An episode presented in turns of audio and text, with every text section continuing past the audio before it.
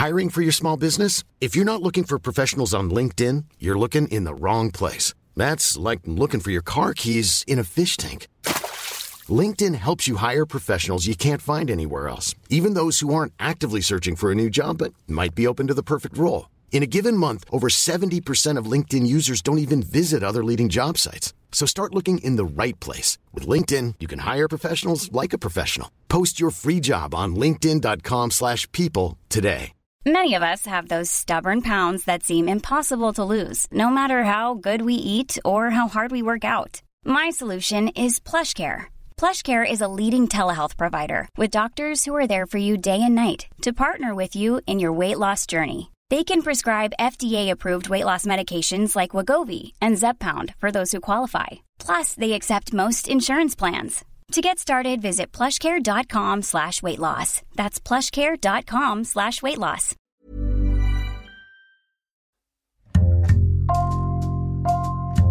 Bonjour, c'est Jules Lavie pour Code Source, le podcast d'actualité du Parisien. C'est le tableau le plus cher au monde, 65 sur 45 cm. Il représente le Christ, deux doigts levés vers le ciel, une boule de cristal dans l'autre main. Longtemps pris pour une copie, il est aujourd'hui acquis que ce tableau est sorti de l'atelier de Léonard de Vinci. Code Source vous raconte aujourd'hui l'histoire du Salvator Mundi avec Yves Jéglet du service culture du Parisien.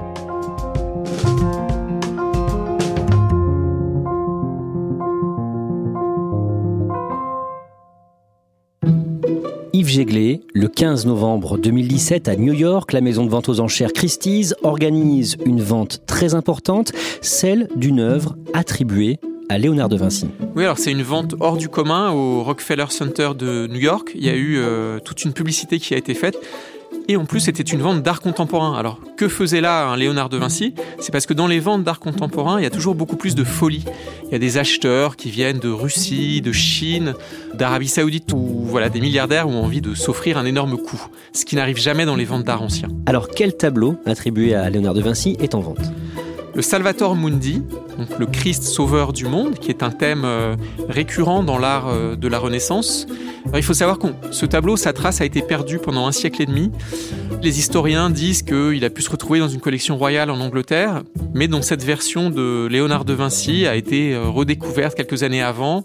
Sur le tableau, on voit le Christ, qui semble dicter la parole divine. Il a une main qui semble enseigner, et puis de l'autre, il tient sorte de boule de cristal, alors pas de magicien, mais c'est une sorte de bénédiction du monde.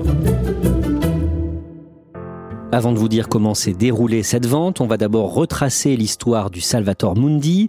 Des décennies plus tôt, en 1958, le tableau est vendu par un collectionneur britannique quelques dizaines de livres.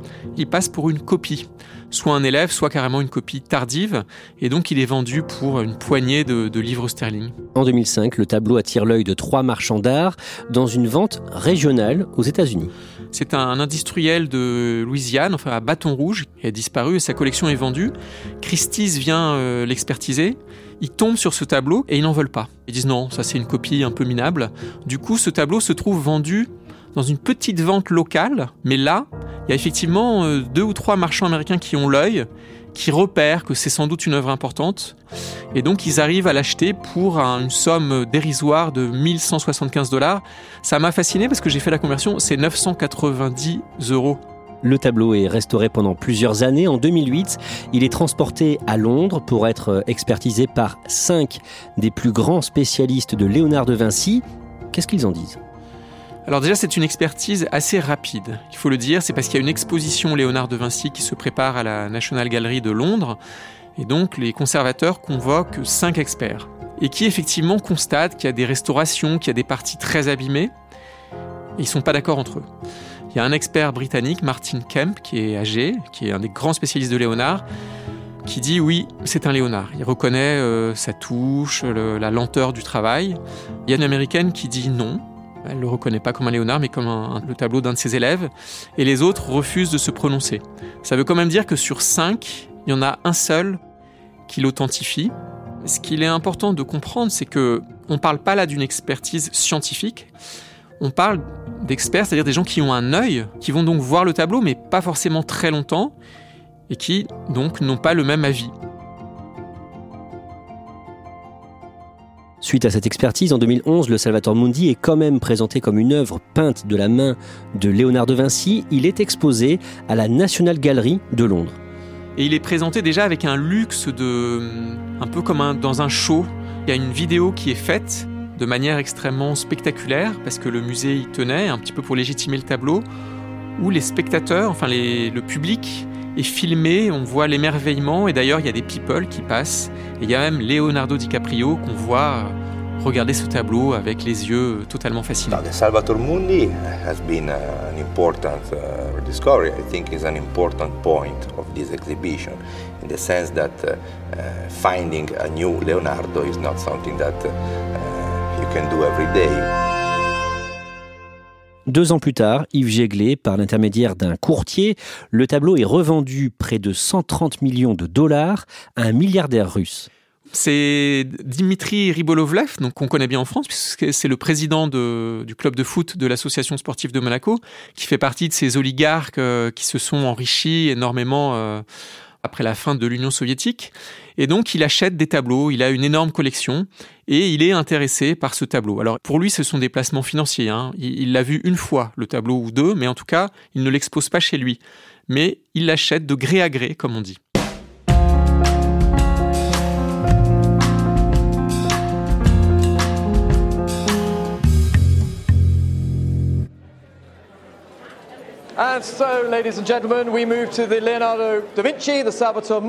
Yves Jéglé, on en revient maintenant au point de départ de cet épisode de Code Source, la vente chez Christie's à New York le mercredi 15 novembre 2017. C'est donc ce milliardaire Dimitri Ribolovlev qui décide de vendre le tableau chez Christie's. Comment se déroulent les enchères?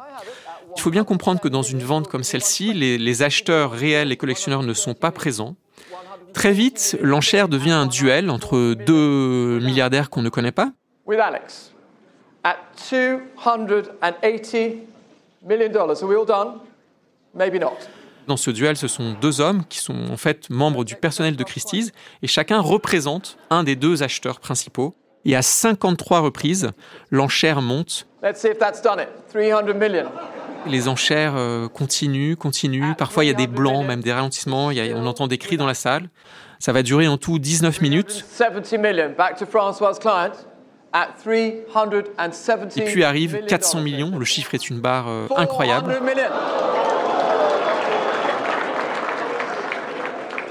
Et là, il y a un silence, puisque le, dans le duel, l'autre enchérisseur ne, finalement euh, laisse tomber. Et là, on entend, adjugé, vendu, on entend le coup de marteau surtout. Leonardo Salvatore selling here at Christie's. 400 million dollars is the bid, and the piece is sold.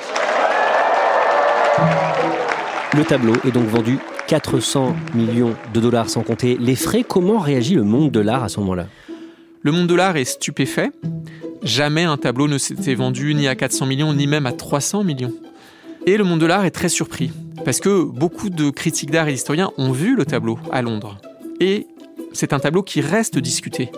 Les experts n'étaient pas d'accord, on l'a dit, et c'est un tableau qui n'est pas très beau, parce qu'il a été très abîmé par le temps. Il y a donc une sorte de sidération. Est-ce qu'on sait qui a acheté le tableau? Juste après la vente, on ne sait pas du tout. C'est assez amusant. Je me souviens que moi-même, je cherchais. On, a parlé d'un acheteur chinois. On a parlé de, de musées venant de pays émergents. Euh, il y a un grand mystère autour de cet achat. Trois semaines plus tard, le 6 décembre, aux Émirats arabes unis, le Louvre Abu Dhabi, inauguré en 2017, annonce que le tableau a rejoint sa collection.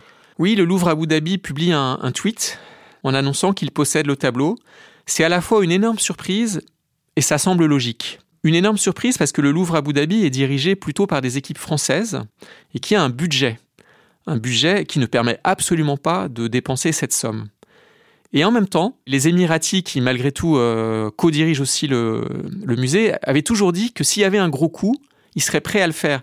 Et on est à peu près un an après la création du musée, et tout d'un coup on se dit, mais bien sûr, pour le Louvre Abu Dhabi, posséder possiblement le 16e tableau de Léonard de Vinci, puisqu'il n'en a peint qu'une quinzaine dans sa vie, c'est un coup extraordinaire toujours début décembre, le Wall Street Journal fait des révélations sur l'acquéreur de ce tableau. Il s'agirait d'une tête couronnée. Alors c'est encore une surprise de plus, puisque tout le monde pense que le tableau a été acheté par les Émirats, et là arrive un nom, un nom en plus très sulfureux, Mohamed Ben Salman, le fameux MBS, le prince héritier de l'Arabie saoudite. Et on se dit, mais pourquoi? En juin 2018, le Louvre Abu Dhabi fait une annonce. Oui, alors ce musée annonce qu'il va euh, présenter le tableau lors d'une exposition. On se dit, ben, on va enfin le voir, parce qu'il y a une, une, grande amitié diplomatique entre les Émirats arabes unis et l'Arabie saoudite. On se dit, ben, ce tableau a peut-être été acheté par un prince qui le prête à un autre prince, mais on s'attend à enfin le voir. Finalement, l'exposition n'a pas lieu. Non, cette exposition n'aura jamais lieu et le Louvre Abu Dhabi ne parlera plus jamais de ce tableau, ce qui est euh, un autre trou noir dans cette histoire incroyable. Seule certitude, le tableau acheté par le prince MBS, Mohamed Ben Salman, est bien devenu la propriété de l'Arabie saoudite. En 2018, on sait officiellement que le tableau appartient au ministère de la Culture euh, de l'Arabie saoudite via ce prince MBS. C'est une année où il y a beaucoup de tractations entre la France et l'Arabie saoudite. À partir de ce moment-là, on sait que les négociations pour voir le tableau, et éventuellement en France, au Louvre, se font avec l'Arabie saoudite. Mais le monde de l'art, les amateurs, les journalistes, se posent tous la même question, où est passé le tableau? En effet, il y a un, un grand flou qui dure euh, des semaines, des mois. Moi, je me souviens même de conversations avec le président du Louvre, alors qu'il peut me mentir, mais qui me dit euh, Je vous jure que je ne sais pas où se trouve le tableau. Et on comprend que le tableau est probablement en Arabie Saoudite, ce qui va se confirmer au fil des mois. Et il va y avoir plusieurs théories sur où se trouve précisément le tableau.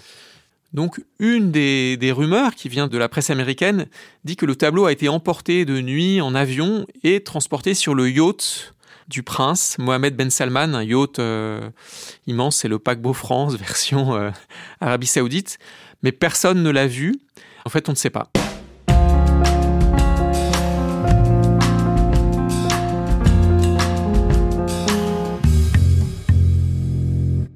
En 2019, l'année des 500 ans de la mort de Léonard de Vinci, le 24 octobre, à Paris, le musée du Louvre inaugure une exposition événement consacrée à l'œuvre du maître italien. Oui, alors c'est une exposition euh, retentissante, puisque le Louvre est le musée au monde qui possède le plus de Léonard de Vinci. Et donc cette expo euh, ouvre. On s'est demandé est-ce qu'on y verra le Salvator Mundi? Je me souviens d'avoir visité l'exposition au vernissage euh, une semaine avant. Où on m'a expliqué bah là cet emplacement. Si le tableau vient, il sera là. Mais le tableau n'est pas venu. Yves Jéglé, en réalité, à ce moment-là, le musée et Mohamed Ben Salman n'ont toujours pas réussi à se mettre d'accord sur les conditions pour exposer ce tableau à Paris. Non, c'est une négociation vraiment folle qu'on commence seulement à comprendre c'est que la France et l'Arabie saoudite ont négocié euh, jusqu'au début de l'exposition et même après, puisqu'ils ont espéré avoir le, le tableau euh, même pour les deux derniers mois. En réalité, le prince voulait absolument que le Salvator Mundi soit exposé à côté de la Joconde. Et le Louvre ne le voulait pas. Déjà, il faut savoir que la Joconde n'était pas dans l'exposition. C'est un tableau qui ne bouge pas, donc la Joconde était restée à son emplacement habituel.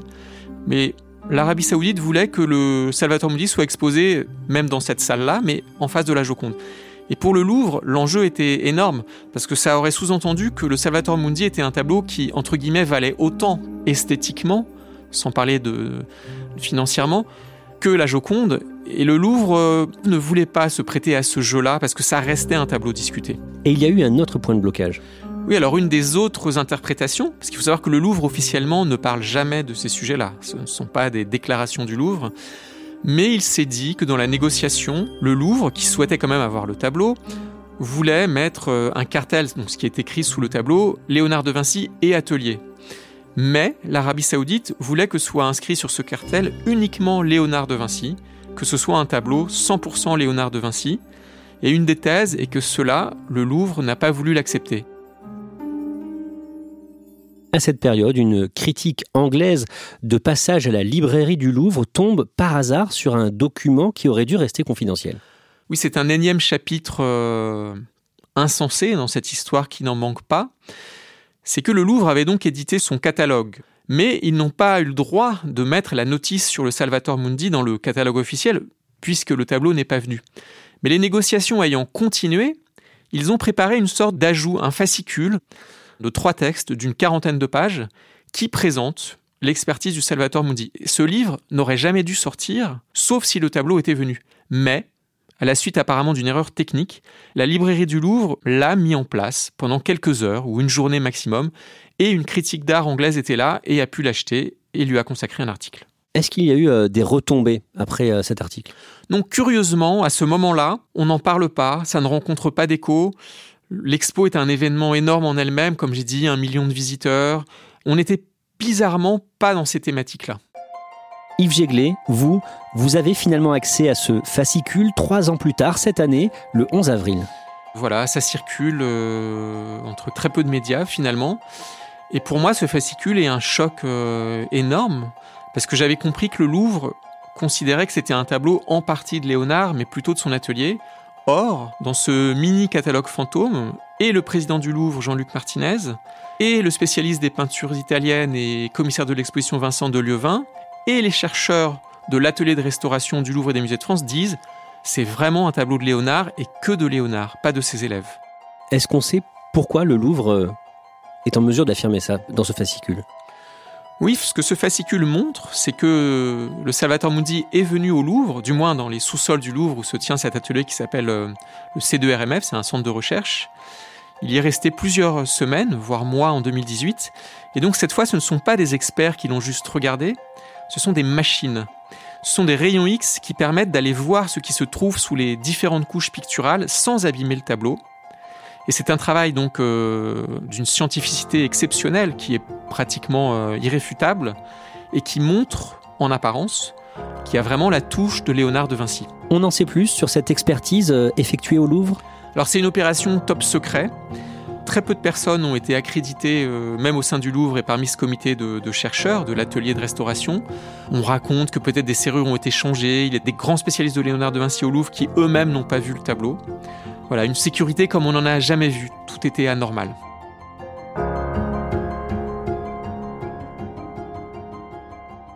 Vous racontez tout ça dans un article dans le Parisien le 12 avril et le lendemain, un documentaire est diffusé sur France 5 intitulé Salvatore Mundi, la stupéfiante affaire du dernier Vinci. Que raconte ce documentaire?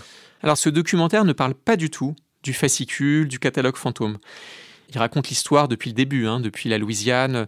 C'est passionnant parce que le, réalisateur a retrouvé euh, les tout premiers vendeurs. Enfin, il raconte vraiment comment ce tableau est passé de 1000 dollars à 450 millions de dollars. Mais surtout, on découvre que c'est pas simplement une bataille d'experts pour savoir si c'est un vrai Léonard et jusqu'à quel point, mais on découvre que c'est une bataille diplomatique entre la France et l'Arabie saoudite. Pour l'après-pétrole, le prince a un projet révolutionnaire Vision 2030. Il repose sur une ouverture à l'Occident et un changement d'image, mais aussi sur le développement du tourisme autour du site d'Aloula et sur la construction de musées. On veut importer ce qui se fait de mieux au monde pour créer quelque chose de nouveau ici, pour la nouvelle Arabie saoudite. Ça, c'était très nouveau. C'est-à-dire que la peinture sort de sa sphère habituelle de spécialiste et devient un enjeu économique majeur parce que la France et l'Arabie saoudite négocient actuellement, et depuis ces dernières années, de très gros contrats, pas seulement autour de l'armement, mais précisément autour de la culture. Et justement, dans ce documentaire, on apprend par exemple que Mohamed Ben Salman aurait profité d'un rendez-vous avec le président français Emmanuel Macron il y a trois ans, en avril 2018, pour lui demander de faire expertiser son tableau à Paris par le Louvre. Oui, alors on savait avant ce documentaire que hum, Mohamed Ben Salman et Emmanuel Macron avaient dîné sous la pyramide du Louvre, puisque c'était le lancement d'une visite officielle du prince d'Arabie saoudite, le prince héritier. Mais ce qu'on ignorait, c'est effectivement que le tableau avait pu être au centre d'une tractation importante. Et cela, on l'apprend notamment parce que des conseillers de la présidence ou du Premier ministre et du ministère de la Culture ont parlé en off au réalisateur du documentaire et lui ont révélé des éléments qu'on ne connaissait pas sur toute cette longue négociation. Et donc l'expertise top secrète que vous nous avez racontée avait été euh, négociée entre les deux hommes Absolument, c'est le président Macron et le prince héritier d'Arabie saoudite euh, MBS qui, au cours de ce fameux dîner, discutent de ce qu'ils pourront faire avec ce tableau, pour une raison très simple, c'est que l'atelier de restauration du Louvre ne travaille pas pour des clients privés, c'est une entreprise euh, d'État, et donc, pour que cette expertise ait lieu, il fallait en principe que le tableau après soit présenté au Louvre, sinon le Louvre n'aurait pas eu à l'expertiser. Que dit ce documentaire sur la paternité du tableau? Sur qui a peint le Salvator Mundi? Selon ce film, c'est surtout l'atelier de Léonard qui a contribué au tableau. Léonard aurait peint plutôt euh, peut-être une partie, les, cheveux, les mains, mais il y a en tout cas un doute, selon ce documentaire, sur le fait qu'il se serait attaqué à la totalité, notamment du visage. Donc ça contredit ce que disait le Louvre dans ce fascicule qui était censé rester secret. Oui, il y a une contradiction évidente, puisque dans un cas, c'est un Léonard de Vinci 100%, et dans un autre cas, c'est un tableau euh, d'atelier avec Léonard, ce qui ne veut pas dire du tout la même chose. Donc là, on est complètement dans le flou, à l'heure qu'il est. On est dans le flou, oui et non, parce que tous les peintres travaillaient avec un atelier et un atelier important. C'était des petites entreprises. Il n'y avait pas l'image du peintre solitaire comme au 19e siècle avec Van Gogh, etc. Le simple fait que Léonard ait très largement ou largement contribué à ce tableau en fait un tableau de Léonard de Vinci. La vraie question, c'est est-ce que ça reste un chef-d'œuvre ou est-ce que les altérations du temps sont telles que ce qui donne vie à ce tableau, à un tableau de Léonard habituellement, par exemple, la Joconde semble vivante, elle semble respirer, ça on ne le voit pas sur le Salvator Mundi. Et même dans l'expertise de ce fameux catalogue fantôme, il est dit que ce tableau manque de vie, que c'est donc un vrai Léonard, mais pas un grand Léonard, à cause du temps de mauvaises restaurations qui ont considérablement abîmé le tableau originel. Dans ce que vous nous avez raconté, Yves Jéglet, on dirait que Mohamed Ben Salman, donc le potentiel acheteur du Salvator Mundi, a tout fait pour donner de la valeur à ce tableau. Quand on paye un tableau 450 millions de dollars, je pense qu'on veut lui donner une valeur énorme. Et surtout, l'Arabie saoudite est extrêmement fière de posséder un Léonard de Vinci. Parce que de fait, elle possède un Léonard de Vinci qu'il ait participé à ce tableau à 20, 30, 50, 80 ou 100%, ça reste quand même la main de Léonard. Donc effectivement, ils veulent valoriser ce tableau et ils n'étaient pas satisfaits des conditions que le Louvre leur proposait.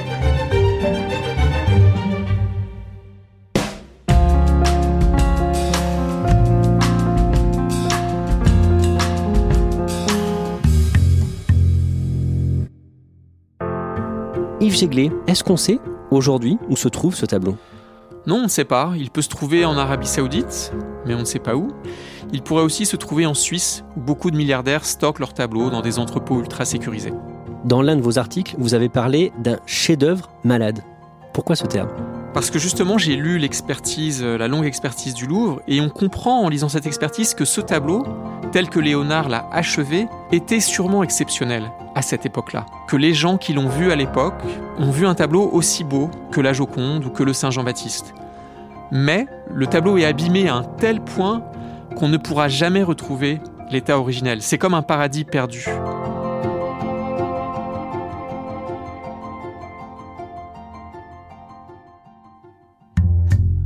Merci à Yves Jéglet. Cet épisode a été préparé par Raphaël Thomas, production Thibault Lambert et Marion Botorel, réalisation Julien Moncouquiol.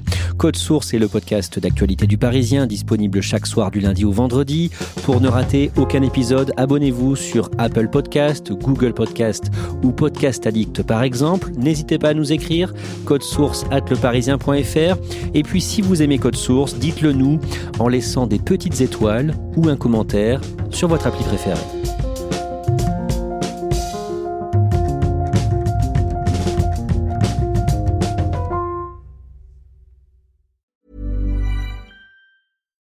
Deserves the best, and there's no better place to shop for Mother's Day than Whole Foods Market. They're your destination for unbeatable savings, from premium gifts to show-stopping flowers and irresistible desserts. Start by saving 33% with Prime on all body care and candles. Then get a 15 stem bunch of tulips for just $9.99 each with Prime. Round out mom's menu with festive rose, irresistible berry chantilly cake, and more special treats. Come celebrate Mother's Day at Whole Foods Market. Planning for your next trip? Elevate your travel style with Quince. Quince has all the jet setting essentials you'll want for your next getaway, like European linen, premium luggage options, buttery soft Italian leather bags, and so much more and it's all priced at 50 to 80% less than similar brands. Plus, Quince only works with factories that use safe and ethical manufacturing practices. Pack your bags with high-quality essentials you'll be wearing for vacations to come with Quince. Go to quince.com slash trip for free shipping and 365-day returns.